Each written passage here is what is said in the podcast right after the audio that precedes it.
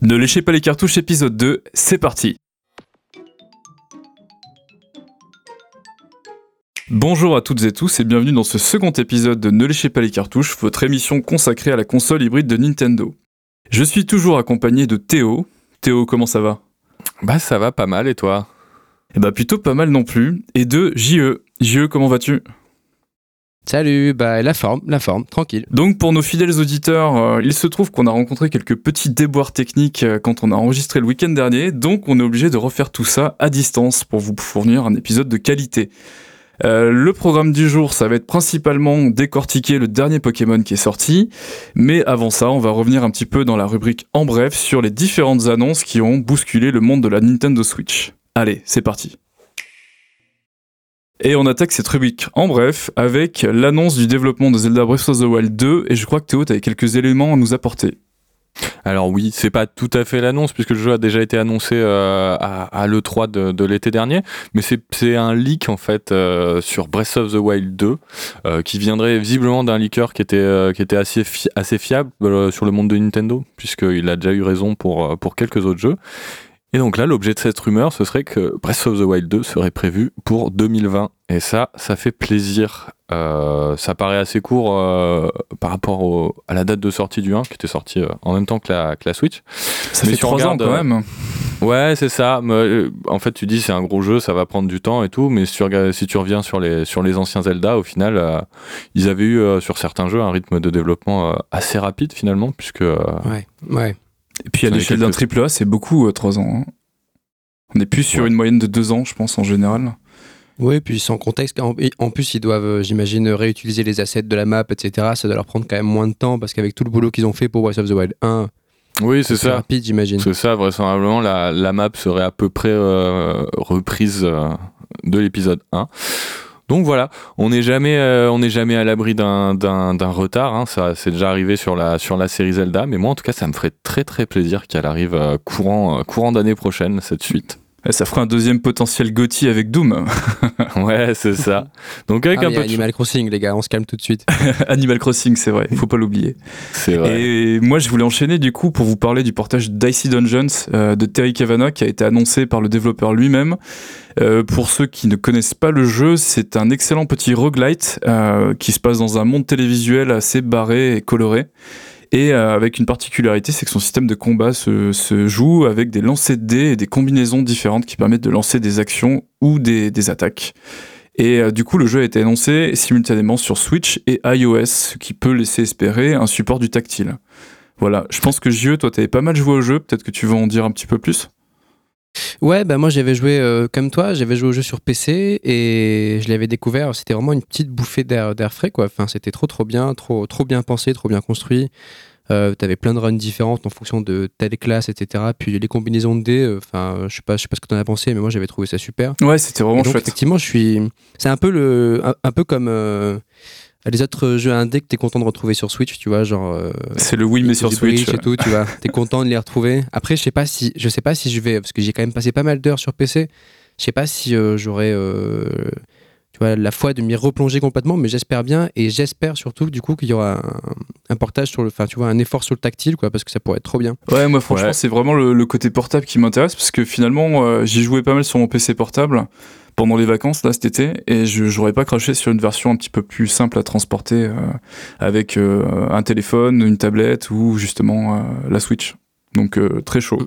Ouais, surtout qu'en plus les menus sont assez carrés, tu vois, tu fais glisser beaucoup de choses. Donc si tu dis avec si avec le doigt, ça serait vraiment bien parce que tu fais tout à la souris en fait sur PC. Ouais, exactement. Donc à voir. J'espère que ça sera bien en tout cas. C'est vrai que c'est assez rare les jeux qui, qui tirent vraiment parti du, du, tactile sur Switch, mais, mais bon, on l'a vu qu'ils développent en même temps, là, ouais, comme tu disais, la, la, version, la version iOS et, et la version Switch. Il n'y a pas de raison qu'il n'y ait pas de tactile. Non. Et, si c'est, ouais, et c'est prévu euh, pour l'été prochain, il me semble? Euh, Oui, il me semble que c'est ça, effectivement. Je vais enchaîner sur la mise à jour de Super Mario Maker 2 qui introduit de façon assez surprenante la Master Sword qui transforme du coup notre Mario en Link Et euh, les transformations ne sont pas juste esthétiques, puisque ça permet de transformer euh, les niveaux en niveau de Zelda un petit peu euh, Zelda 2, donc avec un scrolling horizontal à la Mario et introduire un certain nombre de, petits objets supplémentaires caractéristiques de la série. La mise à jour a ajouté également de nouveaux assets, donc de nouveaux adversaires, des nouveaux interrupteurs, des nouvelles façons d'interagir avec les niveaux. Donc c'est une petite mise à jour quand même bien, bien sympa qui risque de relancer l'intérêt que j'avais porté au jeu et que j'ai légèrement délaissé compte tenu de la, comment dire, du carambolage de fin d'année là avec toutes les sorties qui nous sont tombées dessus. Et, euh, et du coup, tant que j'y suis, il y a effectivement un nouveau mode de jeu qui a été ajouté, un, un mode un petit peu à la Super Meat Boy. Euh, en fait, on, on, avance en même temps qu'on voit le replay de l'ensemble des autres joueurs, donc c'est assez marrant. Ah, c'est avec des petits personnages, des ninjas là qui étaient dans Super Mario World. Donc euh, c'est plutôt rigolo, ça fait une espèce de marée humaine qui, qui poursuit, le, qui poursuit le joueur, ça donne un effet très bizarre. T'en vois beaucoup en fait? Oui, tu les vois. Enfin, je sais pas si tu les vois tous, mais en tout cas sur le la présentation, sur le trailer, tu envoyais une bonne cinquantaine. Euh, tu sais, ça fait l'effet marée un peu Super Meat Boy où tu as tous les essais de tous les joueurs superposés. Ouais, c'est une bonne idée ça.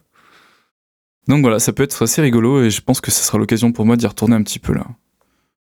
Ouais, moi j'aimerais bien le tester aussi parce que pour le coup, le 2, je l'ai jamais fait. Tu vois, j'ai testé le premier sur 3DS qui était hyper limité au niveau de, du partage de contenu, etc. Ouais puisque tu pouvais pas euh, créer des niveaux et les envoyer directement en ligne, tu pouvais jouer au niveau qui avait été créé que sur Wii U et envoyé via la Wii U, tu vois.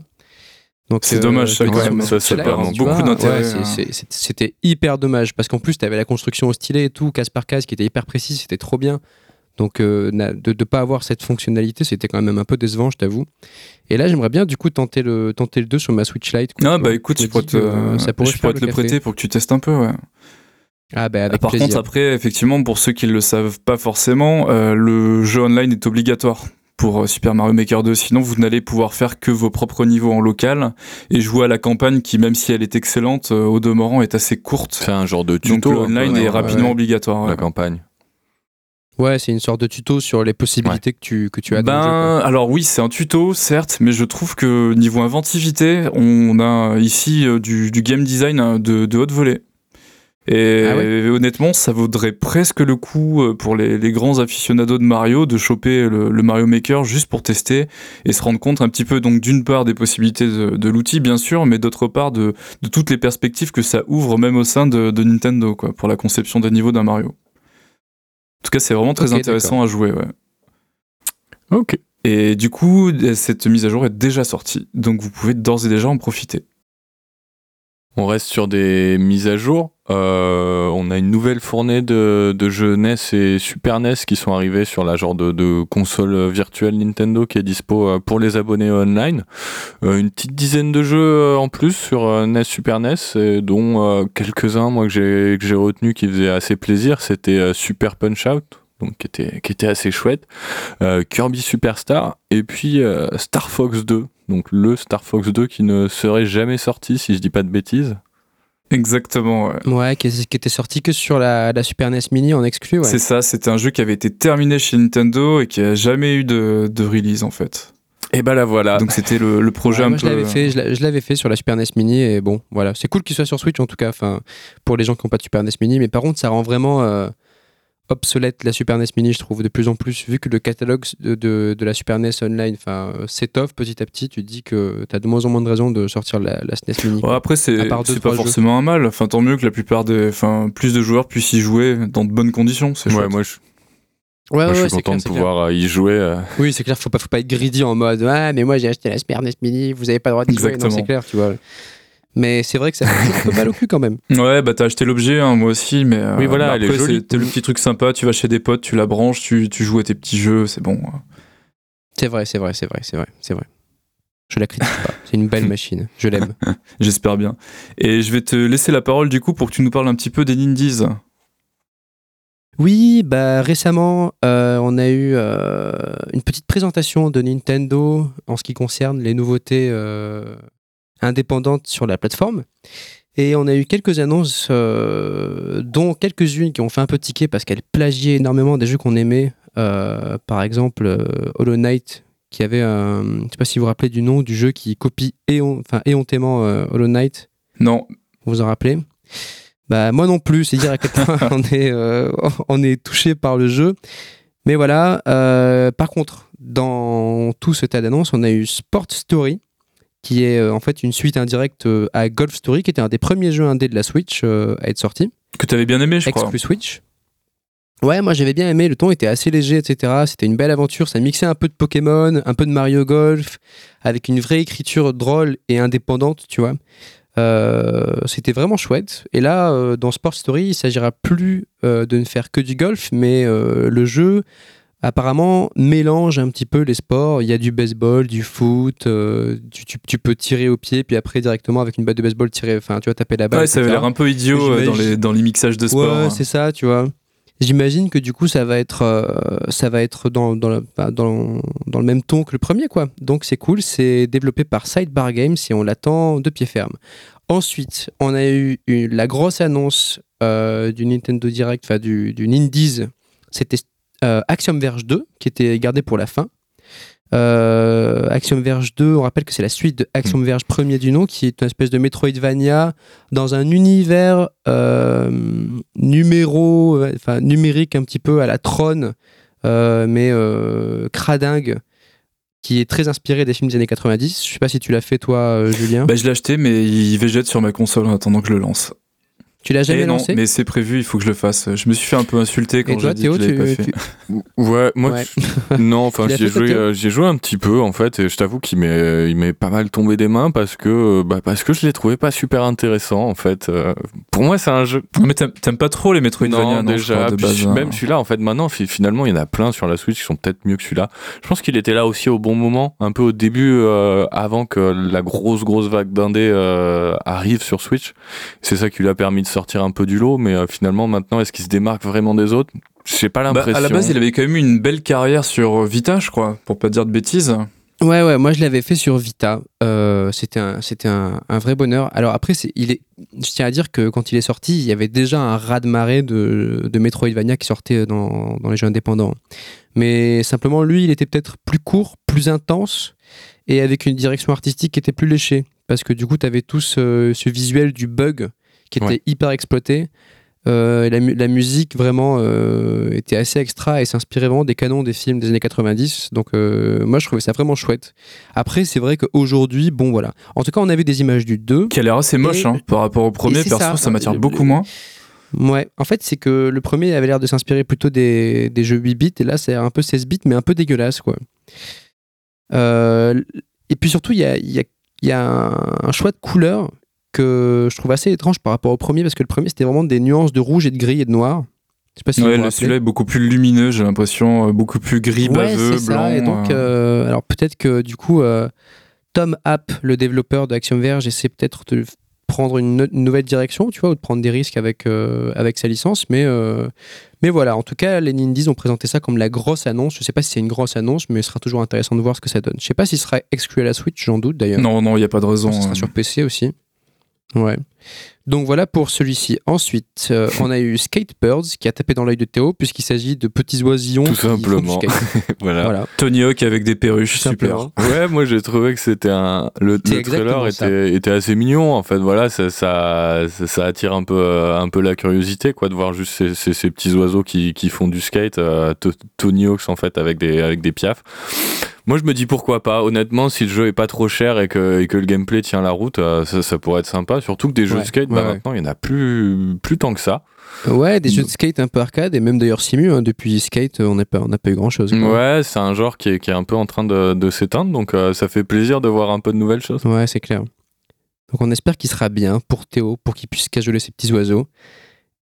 Et euh, enfin, on a eu aussi euh, l'annonce d'un portage, euh, celui de The Talos Principle.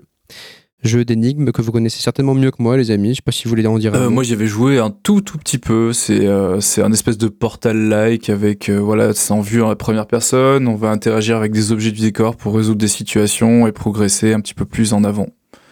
Euh, c'était assez chouette. Je sais Ok, pas pourquoi ouais. j'y m'est tombé des mains parce que j'ai pas c'était pas franchement désagréable. Mais ouais j'ai un peu de mal peut-être avec les portal-like. euh, genre The Witness aussi m'a un peu échappé sur la fin donc euh, j'ai peut-être pas forcément Ah très client. Moi j'ai j'ai fait. ouais. Moi, c'est pas, je suis pas très client non plus, mais je me dis peut-être euh, en nomade, tu vois, pourquoi pas. Des fois, il y a des jeux comme ça que. Sur Switch, peut-être que ça le fera plus, parce que c'est vrai qu'il a reçu quand même pas mal de, pas mal de, de bonnes critiques. Donc, si le portage est bon, peut-être que vous allez euh, redécouvrir le jeu. Mm, peut-être. Ou relancer le jeu PC que j'ai acheté il y, a, il y a deux ans et qui aujourd'hui coûte peut-être 10 euros aussi. oui, peut-être, peut-être. Mais nous, c'est sur oui, Switch. Oui, c'est vrai. Voilà. Je suis désolé. Alors, tu le feras sur Switch. Ici, c'est la que Switch. c'est c'est ce qu'il faut faire. Ici, c'est la Switch. Euh, et enfin, juste euh, quand même pour l'évoquer, on a eu euh, l'annonce d'un jeu qui, est déjà, qui existe déjà, Dauntless, c'est ça le nom? Euh, oui, c'est ça, le Ouais. Monster Hunter Like. Monster Hunter Like, euh, clairement, peut-être que Théo, Thé- Théo, qui est fan de Monster Hunter, peut nous en parler euh, un petit peu. Ouais, bah c'est un, c'est un free-to-play qui existe déjà sur PC, euh, visiblement.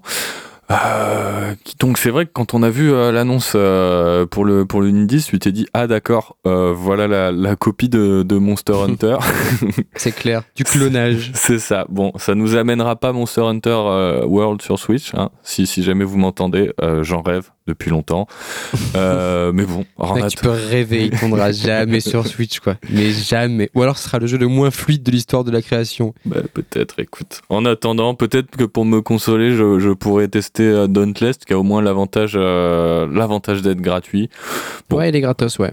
Voilà, c'est visiblement c'est un Monster Hunter, mais en quand même vraiment vraiment plus arcade. Donc euh, donc à voir. Ça reste une demi bonne nouvelle, on va dire. C'est pas Monster Hunter, mais on va faire Ouais. avec.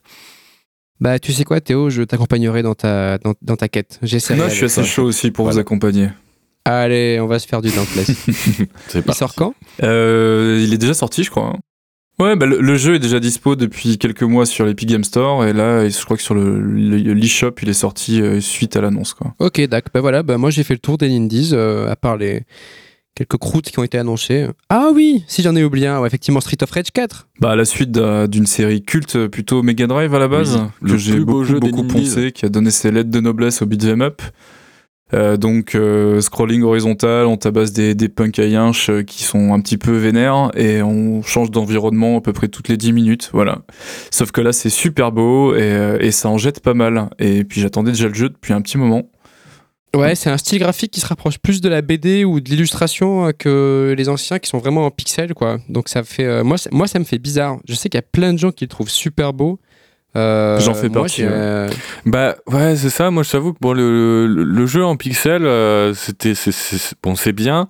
Et on commence à en, en voir vraiment beaucoup, beaucoup partout. Alors là, quelque chose qui, qui change un peu avec un style graphique Ouais, assez, ouais. assez léché comme ça. Moi, je t'avoue que bah, ça me fait, ça me fait plus envie. Ouais, ouais, c'est ça. En fait, c'est que c'est vachement lisse par rapport à ce qu'on a l'habitude de voir. Et moi, ça me.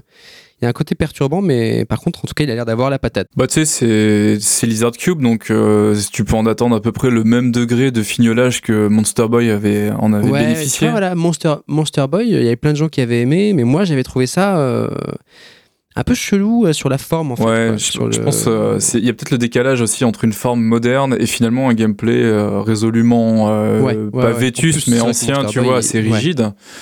Euh, moi, Ouais. moi après le, le- ces jeux-là, je les ai, enfin je les ai saignés quand j'étais petit. et J'y joue encore assez régulièrement, que ce soit Monster Boy ou Street of Rage. Donc je suis totalement la cible du, de ce nouvel épisode. Après, je comprends justement que des personnes qui n'aient pas forcément découvert ces jeux à l'époque euh, aient quelques petites, euh, quelques petites réticences à s'y plonger, en tout cas. Ouais. Bah, moi, je m'y plongerai avec vous, puisqu'en plus, on peut jouer à 3, non Ah j'imagine bah je pense oui. Enfin j'espère. hein. Bon, bah, on y jouera à 3, les gars. Et puis, euh, est-ce que la bande-son sera euh, d'aussi bonne qualité que le 2 Ah bah il y a intérêt. Le- Il y a intérêt.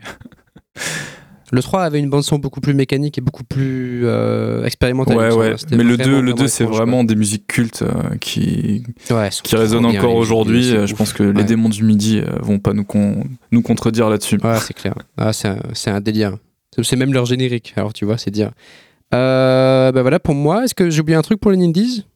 Ouais, moi j'avais j'avais deux petits jeux en plus là. Donc il y avait Boyfriend Dungeon qui était un espèce de, de mélange entre une dating sim et un dungeon crawler, donc un truc un peu improbable où en fait on est, je crois qu'on est une petite meuf euh, qui se balade dans, dans des donjons et qui doit séduire des, des armes en fait, qui sont euh, représentées momentanément par de- des, des beaux gosses ou des belles gosses. D'ailleurs, j'ai pas vu s'il y avait euh, des personnes de sexe différents. Et euh, ça a l'air plutôt barré, et je suis assez curieux, même si c'est pas forcément le genre de jeu sur lequel je vais me jeter quand ils sortent. Et euh, le second jeu auquel je pensais, c'était Super Mash, qui est un, générateur de jeux vidéo, oui, tout simplement. En fait, on choisit deux, genres, a priori euh, totalement opposés, on les mélange et ça génère un jeu, un jeu qui respecterait du coup les codes des deux genres qu'on a présélectionnés.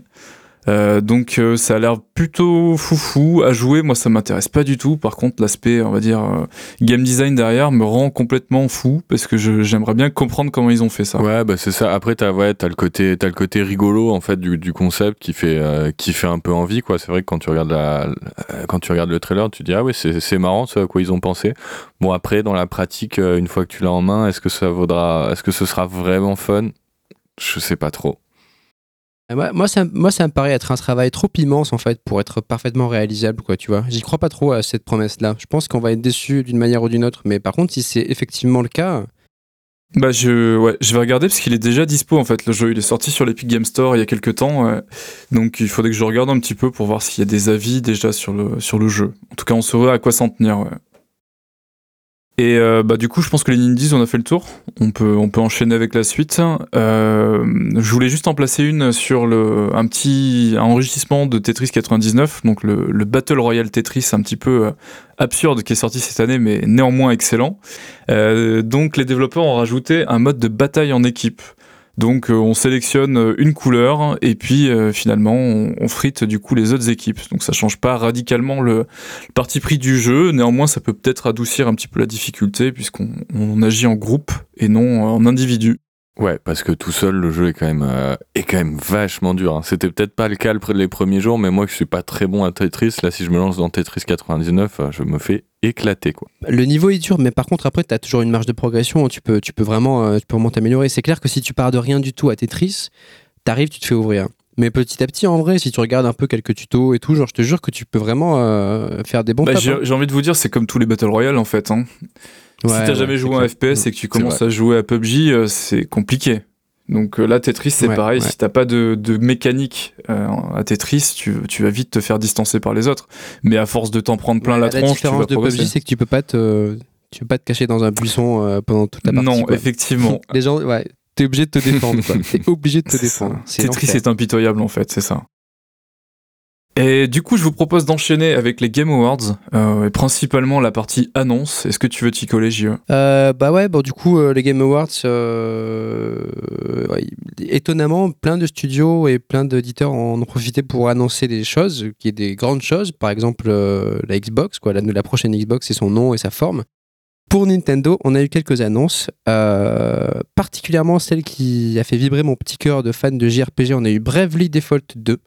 Qui n'est pas la suite de Bravely euh, Second. De, de Bravely. Et eh, voilà, c'est ça. Après, parce que, du coup, c'est la suite de Bravely Default premier, parce qu'on on se rappelle que Bravely Default avait une suite sur 3DS qui avait pas très bien marché, qui s'appelait euh, Bravely Second and Layer, mais qui avait été beaucoup moins apprécié parce que la musique était moins bonne, les environnements un peu moins bons, etc. Enfin bref, il y avait un effet, un effet un petit peu raté, quoi. Et là, pour Bravely Default 2, on retrouve finalement le même compositeur que pour le premier, qui s'appelle Revo. Donc on est content parce que le jeu a l'air beau, et les musiques ont l'air belles, et on l'attend avec impatience sur Switch. Ouais, les musiques du premier étaient vraiment géniales. C'était un des gros gros points forts du jeu, en plus de, la partie design environnement. Donc, euh, donc vraiment assez chaud euh, de voir ce que ça va donner. Ouais, si les gens veulent se chauffer un peu de découvrir le, le, enfin, ces développeurs-là sur Switch, ils peuvent se lancer dans Octopus Traveler, puisque c'est aussi un jeu de la team euh, Asano, il me semble que c'est ça. Oui, c'est ça. Et donc voilà, nous, enfin moi j'ai pas, je sais pas vous, mais je l'ai pas encore fait Octopus Traveler. Il est sur ma liste. Moi je l'ai fait. Je l'ai fait, je l'ai lâché en cours de route parce que je l'ai trouvé, euh, je l'ai trouvé chiant en fait, pour tout dire. Avec sa structure décousue, euh, les allers-retours entre les différents chapitres, j'ai quand même joué 50 heures. Hein. oh oui, bah ouais, carrément. Ouais ouais, j'ai trouvé chiant. Au bout d'un moment, je me suis dit non là c'est là c'est trop, j'en ai marre, je, je veux jouer à autre chose. Donc c'est pas c'est pas franchement désagréable, mais c'est loin d'être inoubliable effectivement. Donc euh, faites-vous votre opinion, il hein, n'y a pas de y a pas de souci. Moi c'était c'était la mienne. Hein. Moi j'avais fait la j'avais fait la démo et c'est un peu l'impression que ça m'avait laissé aussi. C'est pas forcément mauvais, mais pas exceptionnel non plus. C'est ça, vu la, le florilège de jeux qu'on a, et précis, enfin, plus particulièrement de JRPG qui arrivent petit à petit sur Switch, euh, faites-vous un Dragon Quest 11 et perdez pas trop de Question temps de là-dessus. goût après, parce que c'est vrai que. En tout Mais cas, il avait joli, hein. tellement beau au début, euh, Octopus Traveler, quand il est sorti. J'avais tellement envie de C'est le faire. joli, mais c'est quand même assez particulier de- d'avoir fait un JRPG avec des aplats 2D sur Unreal Engine, avec des éclairages et des jeux de lumière plutôt réalistes, mais des sprites euh, très pixelisés, puis un background vachement plus détaillé. Enfin, après, je critique pas le parti pris parce qu'on aime ou on n'aime pas. C'était pas forcément ma critique principale. Ma critique principale, c'était cette structure décousue et son gameplay finalement profondément classique, qui au bout d'un moment m'a ennuyé. J'avais déjà joué à ce jeu des enfin une quinzaine de fois auparavant et ça en fait pas un mauvais jeu, mais il y avait rien de particulièrement intéressant. Ouais, mais de toute façon, c'était un peu le même problème que Bravely, Bravely Default et Bravely Second. C'est-à-dire que même si l'ossature du jeu est super bonne, il manque de rythme dans la narration, en fait. quoi. Ouais, ouais. Et puis, comme on disait ensemble, euh, le premier jeu qui avait une structure très répétitive, qui au bout d'un moment te disait, bah Coco, les 40 heures que tu viens de passer avec nous, tu vas les refaire quasiment à l'identique. Allez, au boulot. Euh, non, au bout d'un moment, notre temps vaut mieux que ça. Donc, euh, c'est pas forcément un studio qui s'est illustré justement dans une maîtrise de, de rythme, comme tu dis. euh, voilà, donc je, reste assez circonspect là, pour le Bravely Default 2. Euh, le premier était vraiment bon, même si en dépit de gros défauts que je fais ressortir. Donc je suis curieux, on verra ce que ça donne. non. Faut voir, faut Non. voir. non, mais moi je t'avoue que c'est pas une annonce qui me qui me hype à mort, donc euh, le premier en fait. Mais euh, pourquoi pas? Après, si, si si vous me dites, si vous me certifiez qu'il est excellent, peut-être que peut-être que je m'y jetterai. On en reparlera, je pense. Mais est-ce que est-ce que t'es saucé par contre par l'autre jeu qui a été annoncé, No More Heroes 3 Ah ouais, alors euh, j'ai été euh, surpris par le trailer. hein, je pense que je pense qu'on peut le dire puisque jusqu'à la fin finalement euh, tu sais pas tu sais pas trop ce que tu regardes, mais euh, Ouais, clairement. mais pourquoi pas Ouais, ça par contre je suis assez curieux. mais rassure-toi, quand tu joueras à No More Heroes 3, tu sauras pas trop à quoi tu joues non plus. hein. Ouais, je pense. ouais. Vous avez fait les vous aviez fait les autres ou pas? Euh, moi, j'avais tâté euh, très rapidos le, le premier, mais ça m'était un peu. Enfin, j'étais petit en plus. Le premier, je, moi, je, faudrait vraiment que je me les refasse. Quoi. J'aimerais trop qu'il soit porté sur sur Pour nos auditeurs, ouais, c'était euh, des, jeux oui. Ouais. Et j'ai pas fait Travis Strike Again sur Switch que j'ai failli prendre il y a pas longtemps parce que je l'ai vu en promo. Euh, Il y en a un qui l'a fait, un de vous deux? Euh, non, je l'ai pas fait. Mais ça a l'air très différent Ouais. de No More Heroes. hein, C'est vraiment un truc particulier. Ouais.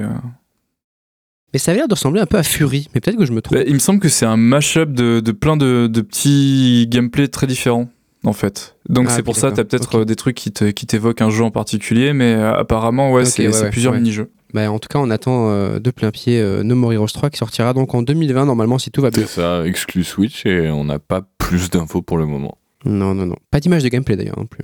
Euh, ouais, effectivement, que le trailer de 5 minutes, je crois. Ouais, 5 5 minutes, ouais, c'est long, tout ça, pour nous euh, mettre euh, juste le héros à la fin et nous dire, ah, finalement, c'est No More Heroes. Ouais, bah ils insultent vachement sur l'ambiance. Bah, Enfin, ils insultent, pardon. Ils insistent vachement sur... Ils insultent l'ambiance. Ils insistent vachement sur l'ambiance barrée, quoi. Et pour vous faire ouais, une idée de la structure de ce genre de jeu, habituellement, le No More Heroes, c'est un truc en bac à sable light, un petit peu à la GTA à l'ancienne. Euh, vous vous baladez dans un monde où vous allez en fait combattre euh, une top liste de, de tueurs, donc les meilleurs tueurs du monde, qu'il va falloir tuer dans des combats de boss assez particuliers. Après un certain nombre de niveaux euh, plutôt classiques d'exploration avec des combats intermédiaires contre des sbires en costume, quoi. Voilà, voilà l'idée. Sauf que le, le gros, gros plus de, de cette série, c'est une ambiance complètement barrée, parce que le, je crois que le game designer, c'est Suda Goichi. Donc, euh, une ambiance complètement barrée, irrévérencieuse, avec pas mal de petits clins d'œil au 7 art ou aux jeux vidéo d'une manière générale.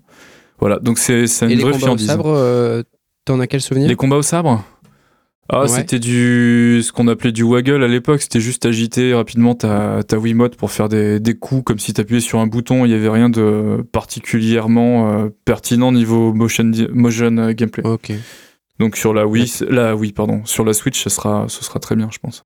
Et puis peut-être sans se tourner trop vers le futur, on peut se tourner vers le passé, puisque sur la Switch est arrivé Alien Isolation, euh, un jeu d'horreur dans l'univers Alien, comme son nom l'indique, par Creative Assembly, qui est sorti déjà il y a une bonne euh, demi-douzaine d'années. Et le portage Switch a l'air d'excellente facture. Euh, moi perso, c'est un jeu que j'ai dévoré de bout en bout euh, à l'époque de sa sortie, parce que je suis vraiment très fan du jeu de, du film de Ridley Scott. Et le jeu met vraiment un point d'honneur à respecter cette, euh, toute cette ambiance graphique et cet univers. Et c'est un plaisir de fan de, de, le finir. Et je sais pas si vous l'aviez fait. Moi, oui, je l'avais fait. Je l'avais pas terminé, mais je l'avais fait sur, sur, sur PS3, je crois, à l'époque. Il était sorti sur 3.6 ou sur PS3 ou Je, me je crois qu'il y avait eu des versions old gen. Il était sorti sur la nouvelle version, sur la nouvelle génération de console, mais c'est possible qu'il y ait eu des versions antérieures. Ouais. Ou alors peut-être qu'il est sorti direct sur PS4. En tout cas, je l'ai fait sur une console de Sony, ça c'est certain. Et l'ambiance visuelle m'avait estomaqué, mais je suis content de pouvoir le, le faire euh, vraiment euh, bientôt, je pense là. Et toi, Théo? Eh bah écoute, moi euh, d'un côté j'ai envie de le faire parce que tout le monde dit que le portage est super réussi, que c'est la meilleure, euh, une des meilleures façons de le, le découvrir jusque là et que le jeu est très très bon. Et d'un autre côté, moi, j'ai beaucoup de mal à faire les jeux qui font peur. Donc, euh, je suis pas sûr que je pourrais me lancer dedans. Bah, surtout que celui-là est particulièrement réussi. Ouais, niveau, euh, niveau peur. Niveau, niveau flip, ouais, parce que du coup, euh, c'est, t'as un, enfin, t'as un antagoniste unique, euh, quasiment tout le long du jeu avec une IA euh, assez redoutable et bien foutue. T'as vraiment l'impression d'être euh, d'être euh, pourchassé par l'alien que tu peux entendre en plus grâce mmh. au super sound design du jeu.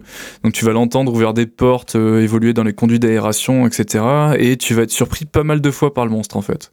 D'accord. Bon, bah ce sera peut-être pour Peut-être pour les auditeurs euh, plus courageux que moi. Alors. pour quelqu'un d'autre que moi. Après, peut-être que le, le, facteur portable permet de surmonter un petit peu l'aspect frousse. En tout cas, moi, je sais que ça marche. Les, les jeux sur portable me font beaucoup moins d'effet que quand ils jouent ouais, au casque sur ton PC dans le noir. Ouais, hein. voilà. Ce que tu fais, Théo, c'est que tu le prends et tu le fais euh, dans le tram, tu sais, avec ouais, plein dans de des lieux de publics. Comme ça, tu agrippes les gens quand tu as peur. en plein jour, en plein jour, tu vois, comme ça, tu n'auras pas trop et peur. Et sans le son. Ouais, je... ouais. Je sais pas, on verra. Mais ouais, d'un autre côté, euh, d'un côté, il me fait très envie, et puis en même temps, il a l'air de faire quand même vraiment peur. Bon. Surtout si le portage est de qualité, ça fait envie. Hein. Ouais. ouais. le portage visiblement est de qualité, c'est sorti déjà sur le l'eShop et ça se monnaie contre 35 euros. Donc c'est peut-être un petit peu cher, certes, pour un jeu qui a cet âge. Ouais, ouais. ouais. moi c'est ça qui me fait oui, puis la franchise Alien, c'est pas comme si elle générait déjà des millions de bénéfices à la moindre bouse qui sort, donc euh, ils avaient peut-être pas besoin de le tarifer aussi cher. Bah, surtout que sur PC, sur PS4 et tout, tu trouves à 5 balles le jeu, quoi. Ah bah en plus là oui on enregistre c'est les soldes de Steam euh, effectivement. Ah là là s'il est, est, tout de suite à 2 euros sur Steam en vrai je, je sais bah, pas tu, si tu le vois souvent à 5 euros passer en promo sur console et sur PC ouais. Donc si vous avez une autre, plateforme, c'est le moment de redécouvrir le jeu et je vous y encourage grandement. Et je vais terminer ce point en bref avec euh, un, petit, un petit focus euh, service après-vente. Parce qu'il n'y a pas mal eu d'annonces sur du contenu euh, sur différents jeux qu'on a pu couvrir dans ce podcast jusqu'à présent. Le 30 avril prochain, il y aura de nouveaux mini-jeux qui seront proposés pour Luigi's Mansion 3 pour le multijoueur. Et euh, le 31 juillet, apparemment, euh, un nouveau contenu assez énigmatique qui sera payant, qui pourrait inclure du coup peut-être euh, une extension de campagne principale, qui sait? Oui, je pense, ouais. C'est en tout cas, visiblement, le jeu a eu un assez beau succès et euh, Nintendo compte euh, capitaliser là-dessus. Mmh, N'en déplaise mmh. aux haters, hein, JE. Ouais, je serais content de l'éviter ce DLC. Comme ça, je, si Les haïsseurs haïront. Et tu sais quoi, je suis sûr ça. que ça va être 20 euros et puis tu vas avoir le chat qui va arriver dès le début, qui va te prendre une clé comme ça et puis il va te dire Allez, on revisite tout encore une fois. T'es genre. Voilà, bon, on va pas refaire le match, non, hein, mais non, pour non, les, les en cours de route, euh, voilà, le podcast précédent traite euh, en longueur de Luigi's Mansion 3. Ouais, et moi j'avais pas trop aimé alors que mes deux compères avaient bien apprécié. Alors, puisqu'on parle de jeux du cœur, euh, moi je vous parle de Doom 1 et Doom 2, donc les portages qui sont arrivés cette année sur, les, sur toutes les plateformes du monde, je crois. Même peut-être sur Engage, parce qu'à force, euh, ça a bien dû sortir dessus.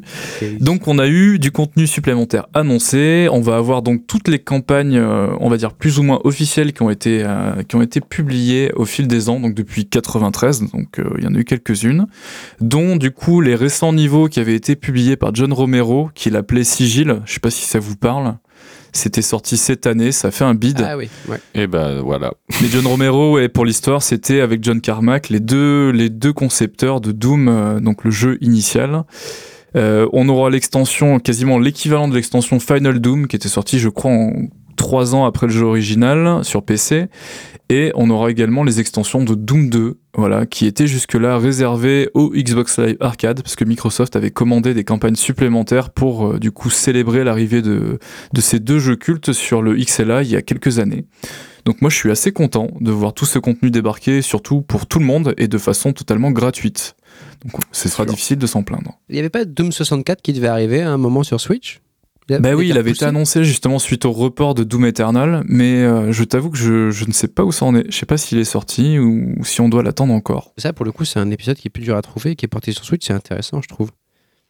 Ouais, bah écoute, moi je pense que quand il sera disponible, si je m'en assure, là je, je, craquerai et je testerai. Donc je vous ferai un petit retour là-dessus. T'es un Doom fan. Bon, mais ça marche. Ah oui, absolument. Euh, dans la suite des autres contenus additionnels pour les jeux qu'on a pu couvrir, il y a Ode à Octavio qui a été annoncé, donc un contenu supplémentaire, un addendum à la campagne de Cadence of Hyrule, euh, le fameux jeu qui mixait du coup The Legend of Zelda et euh, Crypt of the Necrodancer, pardon.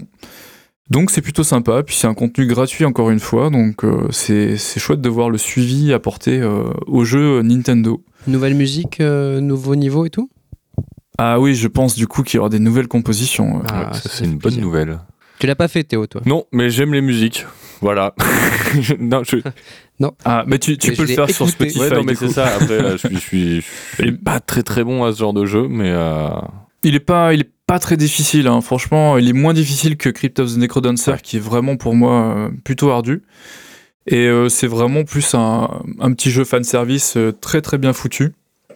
Donc euh, si, si à l'occasion d'une promo, hésite pas, enfin te, te euh, ne t'empêche pas de faire le jeu euh, en supposant que sa difficulté est insurmontable. Clairement, c'est pas le cas. En fait, c'est juste les, les, la première heure qui est un peu difficile, mais à partir du moment où tu commences à monter un peu en puissance, le jeu est vraiment beaucoup plus accessible et franchement, il est pas bien dur quoi. Il est même très court.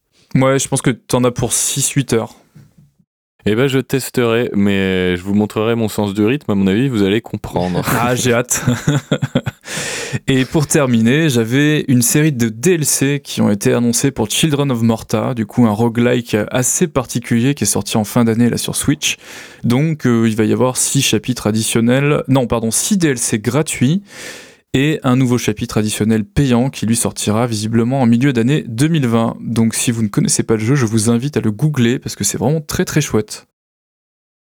Et euh, j'en ai terminé avec la rubrique en bref, on va maintenant passer au gros sujet.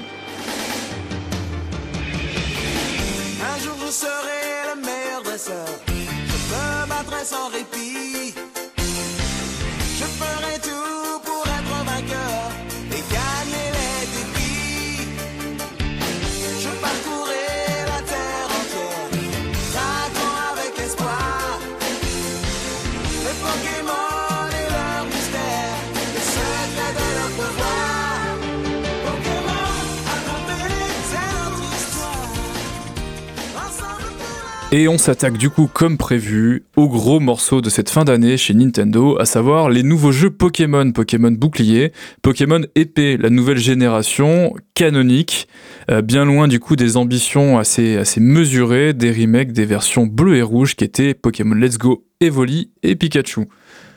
Euh, on vous en parlait précédemment dans notre ancien, notre précédent épisode du podcast. On a eu quelques leaks sur Pokémon avant sa sortie et euh, qui, ça nous permettait d'anticiper un jeu particulièrement décevant, euh, une déception qui était du coup à la hauteur de, des ambitions qu'on avait pu placer dans la saga et son potentiel renouveau sur cette console. Qu'est-ce que, vous pourriez nous en dire, messieurs? Euh, bah, C'est vrai que je pense qu'on, était très attendu. On en entendait, on en attendait tous beaucoup, étant donné que bah, c'était le passage de Pokémon à une console de salon.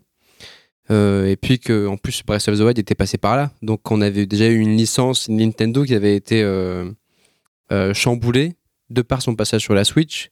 Donc j'imagine que de là venaient euh, les attentes démesurées de la plupart des gens qui voulaient jouer à Pokémon sur Switch. Quoi. T'en penses quoi Théo? Ouais, bah moi c'est vrai que euh, au début en fait, avant tous ces leaks et tout, j'attendais vraiment ça du prochain du prochain Pokémon en fait. J'attendais vraiment euh, le traitement Breath of the Wild, quoi, quelque chose de, complètement nouveau, vraiment une nouvelle génération de Pokémon, quelque chose de, grand, de magnifique, de fabuleux. Et ben je pense qu'on peut le dire tout de suite, c'est pas le cas. Ouais. Mais... c'est vrai qu'on on se prenait à rêver d'un vrai Breath of the Wild avec des Pokémon partout qui volaient, des roues carnages dans le ciel et tout. Je pense que effectivement, euh, les terres sauvages s'en éloignent pas mal, quoi. Après, on s'y attendait euh, quand euh, quand on a eu le, à l'époque, c'était qui? C'était Tajiri, du coup, le directeur de Game Freaks, qui qui annonçait du coup la venue d'un projet Pokémon ambitieux sur Switch. Mais à l'époque, on n'avait pas d'image, donc tout ce qu'on avait finalement, c'était nos petits rêves moites de, de fans de Pokémon. Et rapidement, dès les premiers trailers, on a vu ces grandes étendues complètement vides, cette technique complètement à la ramasse. Et là, je pense qu'on a commencé à anticiper une une douche tiède, on va dire, c'est loin d'être une douche froide, vous le verrez. Mais, euh, mais finalement, on a commencé peut-être à revoir à la baisse nos, enfin, nos, attentes. C'est ça. En fait, si, si, tu mets de, si tu mets de côté le, les rêves et le c'est pas Breath of the Wild, euh, au final, bon, euh, c'est un, un Pokémon, quoi. C'est un Pokémon plutôt efficace. Enfin, c'est ça. C'est même un bon Pokémon. Mais Oui, en fait, il a vraiment été. C'est un Pokémon à mon sens, c'est un Pokémon 3DS qui a été vraiment beaucoup, beaucoup, beaucoup amélioré. Mais euh, par contre, c'est pas tellement un. Pour moi, hein, c'est pas tellement un jeu de console de salon, même pas du tout quoi. Bah, il n'y a pas vraiment de rupture à proprement parler, voilà, avec la série. C'est vraiment dans la continuité de tout ce, tout ce à quoi vous avez pu jouer au fil des différentes versions canoniques. C'est juste grandement amélioré. Oui, c'est ça. En fait, c'est bien, c'est ça qu'il faut se dire, quoi. T'es comme à la maison. C'est les Pokémon d'avant en mieux, mais tu vas y jouer en portable et, pas sur ta télé parce que, bah parce que c'est pas le, renouveau qu'on espérait. On peut, on peut parler peut-être du côté technique finalement. C'est vrai que les leaks, euh, les leaks annonçaient quelque chose de vraiment catastrophique. Bon, au final, moi j'ai trouvé euh, qu'une fois en main en portable, le jeu passe quand même pas mal techniquement. Euh, c'est plutôt réussi. C'est pas, c'est pas dégueu.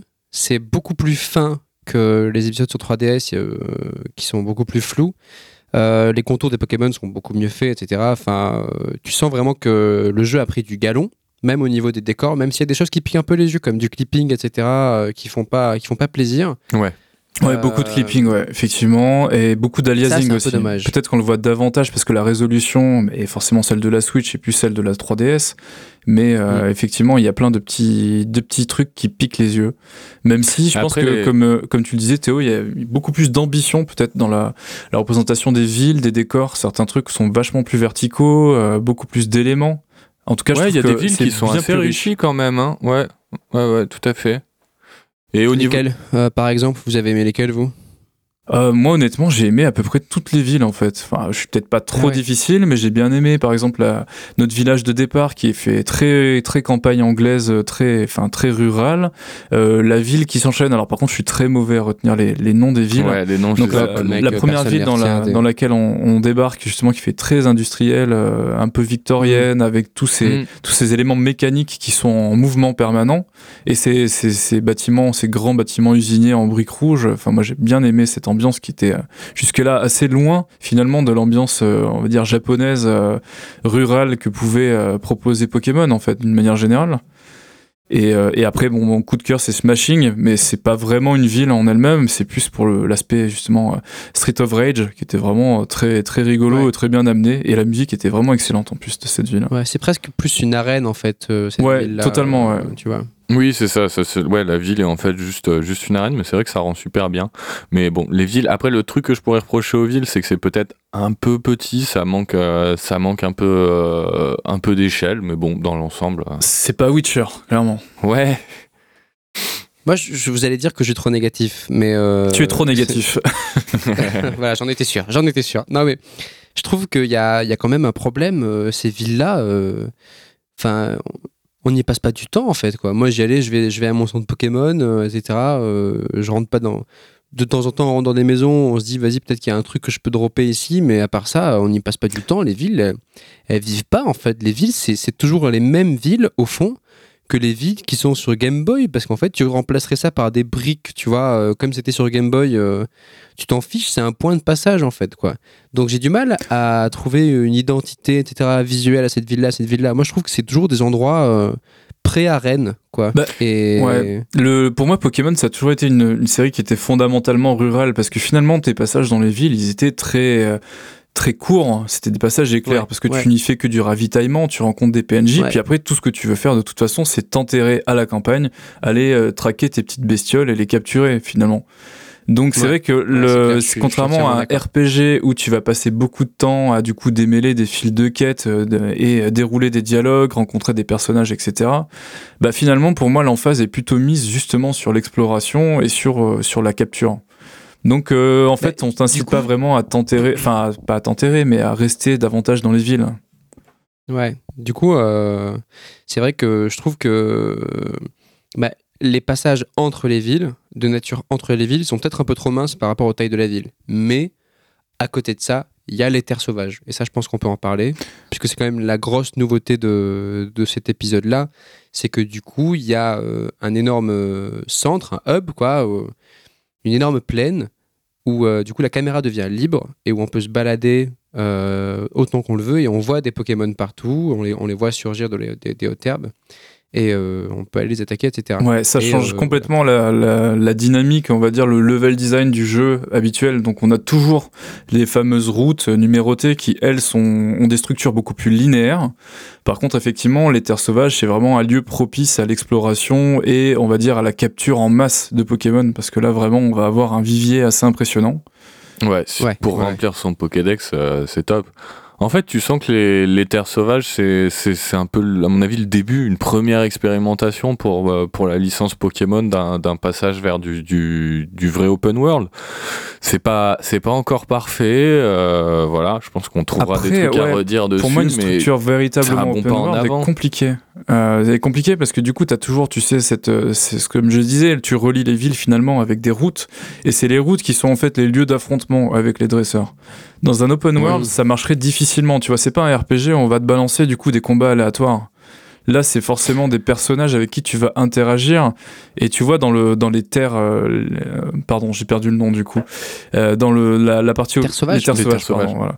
On a effectivement quelques combats, mais finalement, c'est à nous de les déclencher en interagissant avec un personnage non joueur particulier, il me semble, donc une espèce de fermière à casquette. ouais.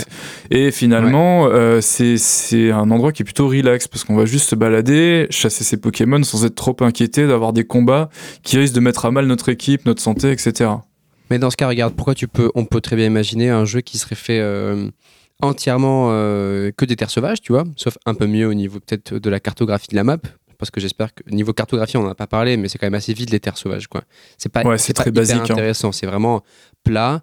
Il y a des hautes herbes par ici avec des Pokémon. Là-bas, il y a de l'eau. Là-bas, il y a de la glace, quoi. Et puis, euh, démerde-toi Ouais, avec c'est ça. c'est pas Xenoblade, hein. Ouais. clairement, au niveau, niveau topo, c'est très plat finalement. T'y crois pas vraiment. Après, Et, bon, euh, t'es dedans, tu t'en fiches parce que tu vois tes Pokémon, mais, mais voilà. Mais on pourrait très bien imaginer un jeu euh, où les terres sauvages, tu vois, seraient, euh, seraient multipliées par 10 et du coup, ça ferait l'ensemble de la map et avec des donjons dans lesquels là, tu croises des, tu vois, des, hum, des dresseurs en fait qui t'affrontent. Bah tes donjons, c'est tes arènes hein, déjà. Tu vois, les arènes ont considérablement Ouais, évolué et finalement ça se rapproche plus d'un donjon. T'as un gimmick, t'as enfin un nouveau gimmick de gameplay parce que c'est assez particulier. Les autres c'était Ouais. c'était vraiment un truc prétexte où t'avais surtout des combats.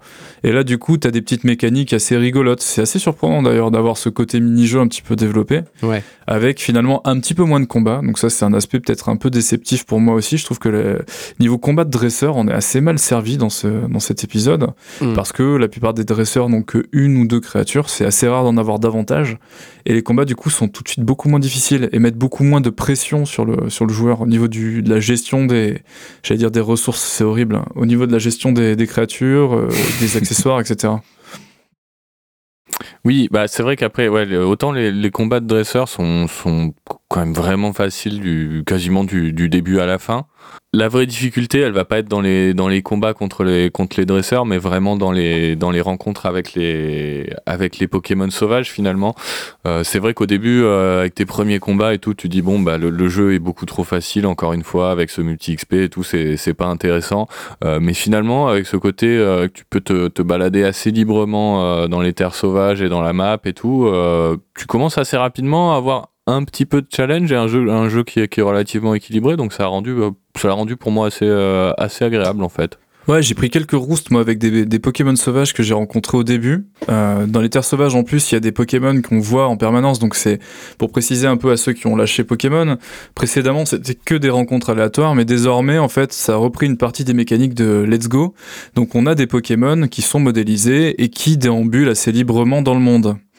Et Ouais. dans les terres sauvages, ces Pokémon-là ont souvent des niveaux supérieurs, en gros, à, à ceux des autres qui sont euh, dans les, dans les zones voisines. Donc on peut avoir des combats un petit peu ardus avec ces Pokémon qui sont assez difficiles à combattre et qu'on ne peut la plupart du temps pas capturer parce qu'on n'a pas forcément les badges euh, adéquats. Ça, c'est aussi vachement bien fait, je trouve, dans le jeu. C'est enfin, c'est aussi vachement. C'est un des trucs, une des réussites du jeu.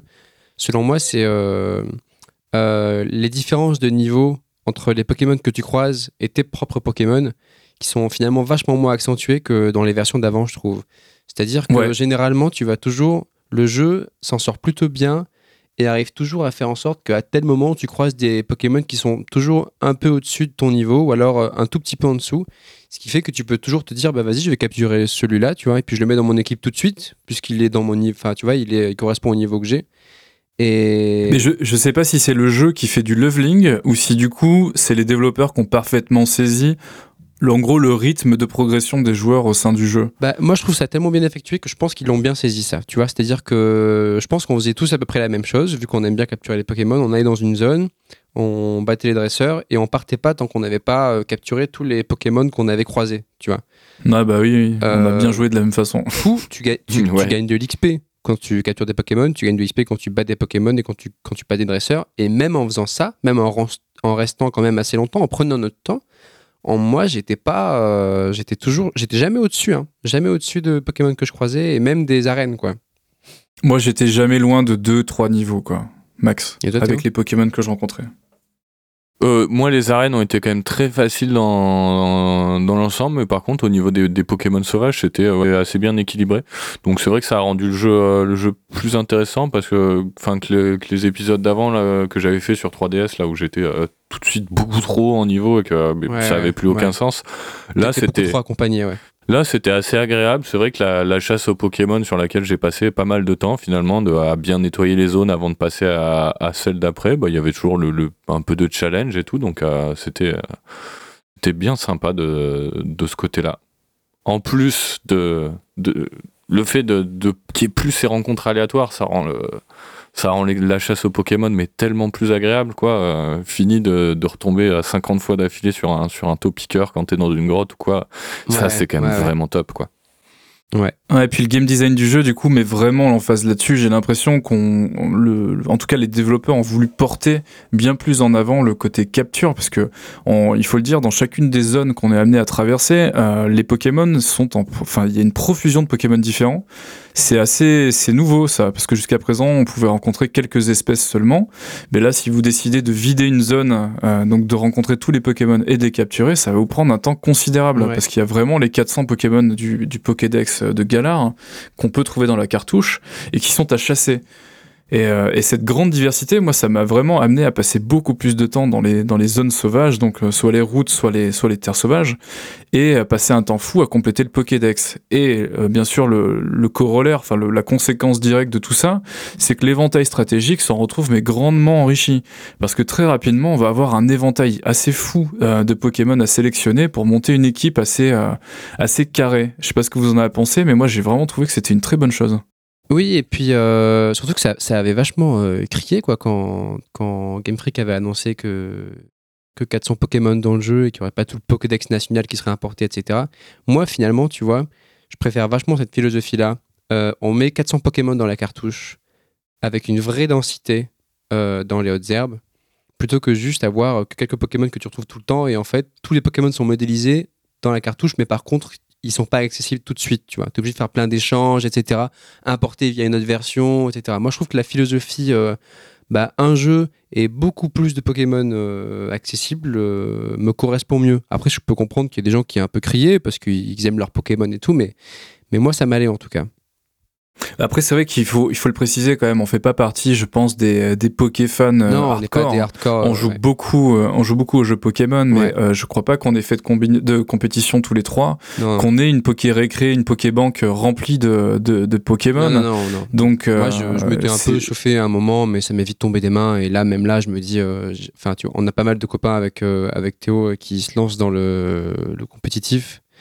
Euh, et dans euh, la production de Pokémon compétitifs, tu vois, en chaîne et les combats, etc.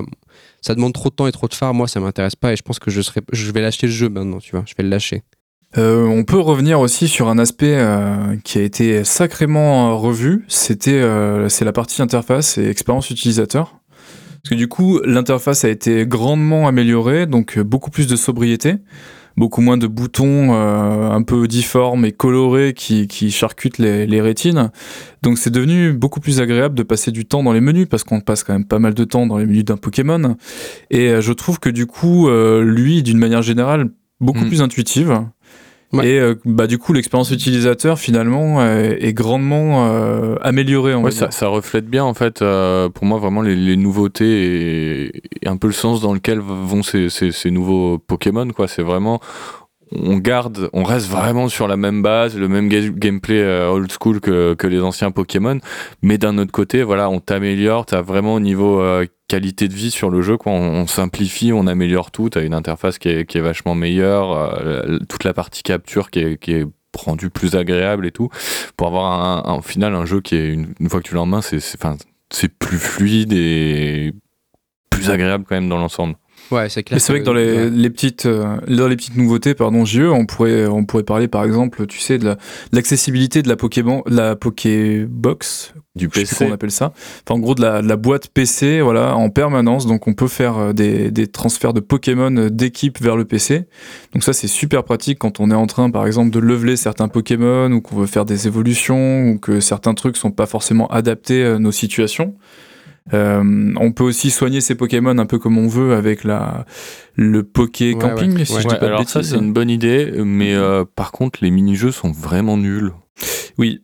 Et je regrette un peu la, la Poké Récré. Genre, ils ont peut-être voulu faire le truc un peu trop kawaii, euh, tu vois. Bah, c'est mignon et tout, mais, mais mais moi, je trouve que c'est peut-être c'est peut-être un peu ça le problème du jeu. Euh, et, bah je ouais, je trouve que le, camping est profondément inutile quoi. Auparavant, tu avais la Poké Récré qui te faisait monter les EV, qui te permettait aussi de caresser tes Pokémon un peu à la Nintendo. C'était un peu plus rigolo que d'agiter un hocher si jouer avec. Il faudrait pas. Et c'est ouais. Parce que ouais, il y avait ça.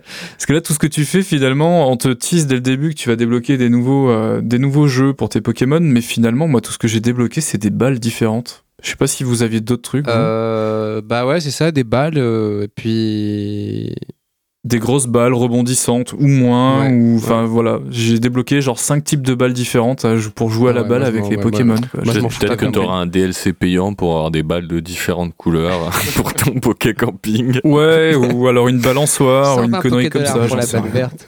Euh, juste un, un petit mot sur l'interface moi aussi avant de finir sur ça mais euh, effectivement, tu vois vraiment que la logique de Game Freak, c'est d'améliorer à chaque épisode, petit à petit, tu vois. Et le problème, je pense, moi, la conclusion qu'on peut faire de tout ça, c'est qu'en fait, c'est bien, parce que ça s'améliore, c'est sûr, mais le problème, c'est que c'est trop petit à petit. C'est trop frileux au niveau des améliorations. Par exemple, là, l'interface, on en parle. Il y a des choses qui sont super bien. Euh, le menu, euh, le menu Pokémon, la surbrillance euh, en noir quand tu cliques sur un Pokémon qui se fait de manière très fluide, etc. L'effet de voir, les, enfin le, coup de voir les attaques euh, efficaces, super efficaces, euh, pas efficaces, je trouve ça super chouette. Par contre, le problème, c'est qu'à côté de ça, il y a encore des aberrations. Par exemple, la boîte, franchement, c'est un, c'est un délire de naviguer dedans, c'est l'enfer. Et le multi en ligne pour échanger des Pokémon et pour pour faire des combats, moi je trouve ça, enfin, je trouve ça vraiment pas bien, quoi. Je trouve ça vraiment pourri. Ouais, c'est la, partie online est assez datée en fait. Bon, c'est pas forcément, c'est pas forcément étonnant de la part de, Nintendo parce que c'est quand même pas leur, ah, c'est pas leur spécialité, leur point fort, on va dire. Mais euh, mais ouais, c'est vrai qu'effectivement, bon, t'as une liste d'amis sur ta Switch. Euh, bon bah, tu veux échanger un Pokémon avec tes potes, c'est pas possible. Tu veux faire un combat directement avec un pote, c'est c'est compliqué. Pour les échanges, t'es obligé de te taper des, des, des mots de passe avec quatre chiffres. Euh, tu peux avoir tu sais jamais si tu vas tomber sur. Parce que ouais, 4, 4, 4, 4, C'est ça, donc ça c'est un petit peu, euh, ça c'est ouais, pour moi c'est les côtés euh, un peu négatifs, quoi, c'est que c'est un peu à la traîne sur ces aspects-là. Ouais, bah chaque chose en son temps. Je pense que clairement, il va falloir qu'il euh, revoie petit à petit euh, la plupart des fonctionnalités parce que c'est vrai que le, le core gameplay, enfin en tout cas le, le, bah, cœur de jeu a vraiment vieilli. Et, euh, effectivement, ils font des petites améliorations petit à petit, mais c'est de voir ça vient la, puissance du concept. C'est-à-dire, même malgré tous ces épisodes qui se ressemblent, même malgré toutes ces, ces, ces toutes petites innovations, le concept est tellement puissant, tu vois, que du coup, le jeu reste, tu restes dedans, tu vois. Mais par contre, euh, c'est vrai que quand, quand, tu fais un épisode par an, tu peux te dire, euh, putain, ça va lentement, les gars, quoi. Tu vois, genre, euh, allez, tu, veux, tu veux des nouveautés, quoi. Bah, il y a, trop d'épisodes en fait, c'est ça le problème. C'est le rythme de parution qui est beaucoup trop euh, contraignant, je pense, pour les équipes, parce que finalement, comme comme je te disais là, sur une année, euh, sur un, Pokémon annuel, ta pré-prod, elle va représenter, euh, allez, un mm. tiers du temps de la de ton année. Donc finalement, tu as quatre mois pour du coup designer des nouvelles fonctionnalités, des nouvelles choses que tu vas améliorer dans ton jeu avant de les implémenter. Et c'est vraiment trop court en fait. Et je pense qu'en fait, ils sont vraiment euh, tributaires de ce rythme de parution, qui en plus, il faut le rappeler, est complètement euh, lié, euh, pieds et poings liés avec du coup la partie merchandising, que ce soit les, la série animée, les films, ou même tout ce qui est joué. Et finalement, Pokémon, c'est peut-être un des jeux qu'il est le plus délicat de, en fait, reporter. C'est une énorme machine, donc en fait, toucher un petit rouage de l'énorme machine, bah, c'est compliqué, et décaler un peu, etc., l'énorme machine, c'est compliqué, quoi. Donc après, peut-être que justement, le, enfin, le backlash, euh, sans, sans l'approuver absolument, euh, en tout cas ses formes les plus radicales, c'est-à-dire les menaces de mort aux développeurs, etc. Ouais, ça c'est rarement une bonne idée. Donc ne serait-ce que juste de faire un... Ça peut l'être. Ouais, ouais bien sûr. Mais en tout cas, voilà, le, le fait qu'ils soient pris bah, un mur critique dans la face euh, sur leur immobilisme peut-être et, et le fait qu'ils ils aient pu laisser miroiter une ambition assez folle pour ce nouvel épisode qui finalement n'est absolument pas retranscrite en tout cas dans le jeu auquel nous avons tous joué, euh, ça va peut-être les secouer un petit peu et remettre en question leur, leur plan d'exploitation, un petit peu à la façon de ce qu'avait pu, avait pu faire Ubisoft avec sa saga. Évidemment, on aurait préféré que ça n'arrive pas, mais puisque c'est arrivé et puisqu'ils ont été secoués, autant espérer que du coup ils se posent quand même les bonnes questions et qu'ils se demandent effectivement s'ils sont sur la bonne voie ou s'ils ne devraient pas changer radicalement quelque chose dans leur système de production quoi. Ouais, exactement. Parce que c'est vrai que, comme on dit, euh, c'est à chaque fois c'est des pansements par-ci par-là et euh, une communication un petit peu peut-être exacerbée sur un aspect, un point de gameplay particulier qui est rarement, euh, comment dire, euh, qui justifie rarement du coup tout, cette, euh, tout cet emballement médiatique là en l'occurrence pour moi c'était euh, la, la, déception un peu mineure c'était du coup la nouvelle forme de, de Pokémon là, donc le Dynamax ou le Gigamax qui jusque là était un petit peu un ersatz de, de méga évolution giga évolution euh, et en fait, on utilisait ça comme un grand renouveau. Regardez, on a réinventé les raids en ligne, etc., de vos MMO. Et, euh, et c'est une mécanique qui finalement est relativement intéressante qui s'utilise euh, bah, sans grand peine parce que moi j'ai pas mal farmé des raids mais qui finalement n'apporte pas grand chose c'est plus un moyen d'obtenir des Pokémon avec 3-4 euh, IV parfaits euh, plus que du coup de enfin c'est pas un truc qui change le jeu radicalement c'est vraiment un, petit gimmick en fait. Oui t'as un petit côté épique euh, qui peut marcher un petit peu mais c'est vrai que un petit côté Michael Bay. Ouais c'est ça.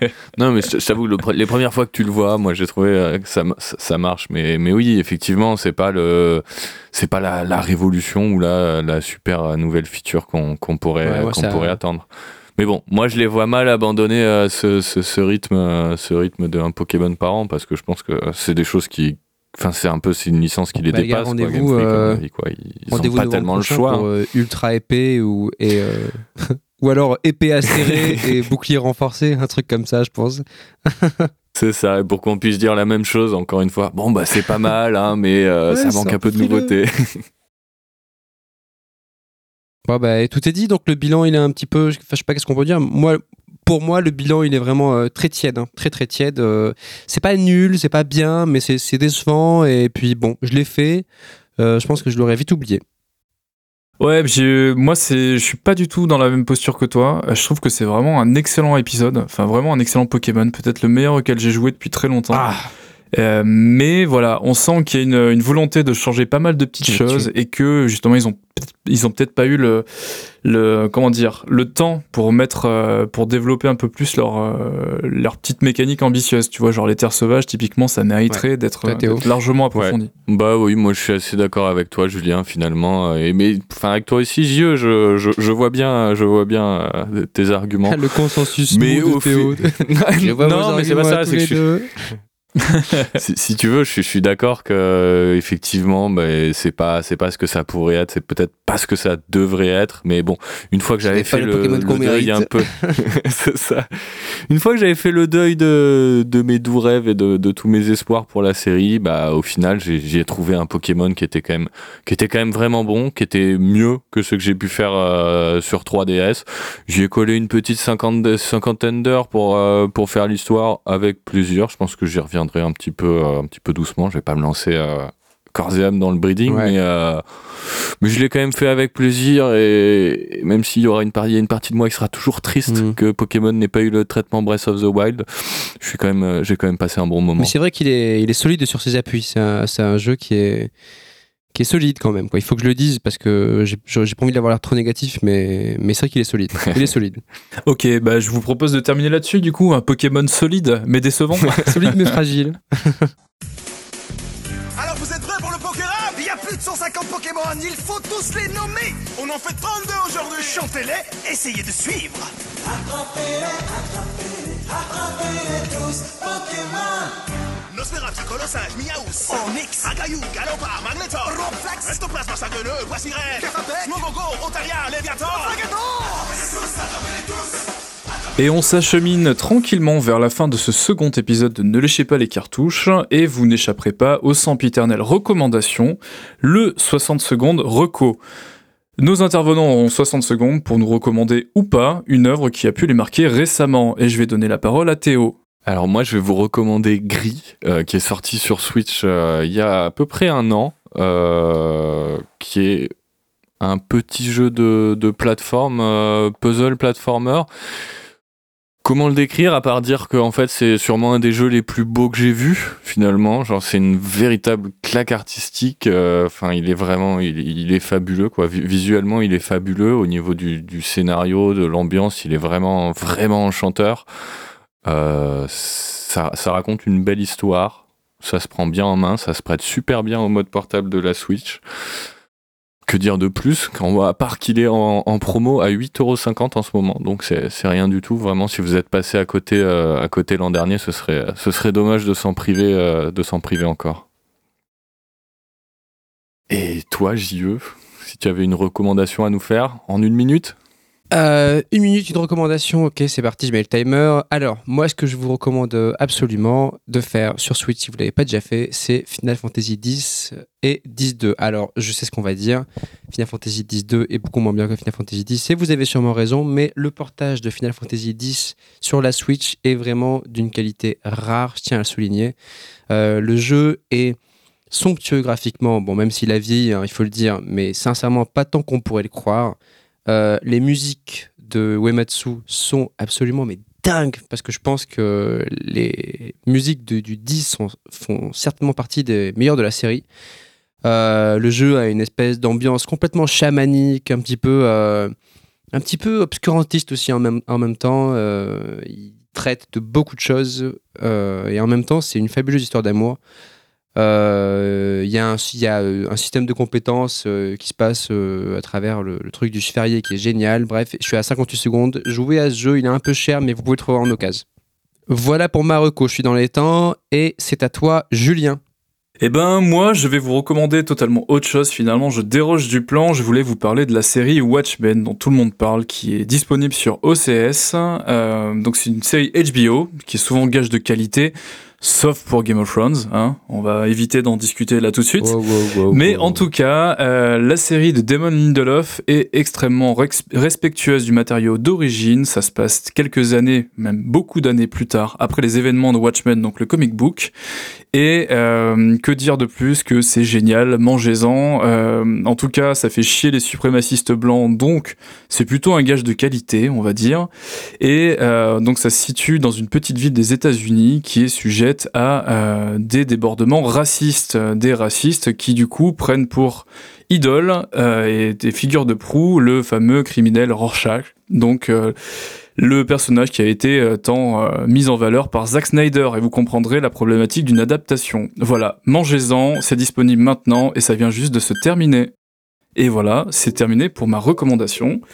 Et il est temps pour nous de vous dire au revoir, de vous remercier de nous avoir écoutés jusqu'au bout une fois de plus. Et n'oubliez pas que vous pouvez nous retrouver sur Twitter, at NLPLC.